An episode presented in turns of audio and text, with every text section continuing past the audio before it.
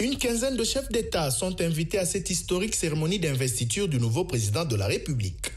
C'est en effet pour la toute première fois dans l'histoire de la RDC que va se faire une passation pacifique et civilisée du pouvoir entre un président de la République sortant et un entrant.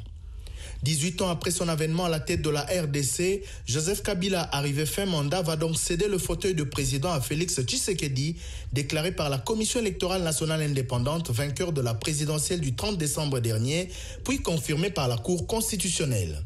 Il deviendra le cinquième président de l'histoire de la RDC derrière Kassavubu, Mobutu et Kabila père et fils. Après les messages de félicitations de la SADC, de l'Afrique du Sud, de la Tanzanie, de l'Angola et récemment de l'Égypte, l'Union européenne a pris acte ce mardi de la proclamation par la Cour constitutionnelle de Félix Tshisekedi comme président de la République et lui recommande d'être un président rassembleur.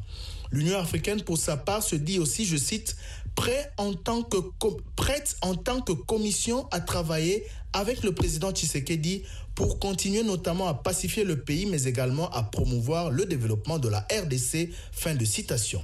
Kinshasa. Thierry Kamboudi de Top Congo FM pour VOA Afrique.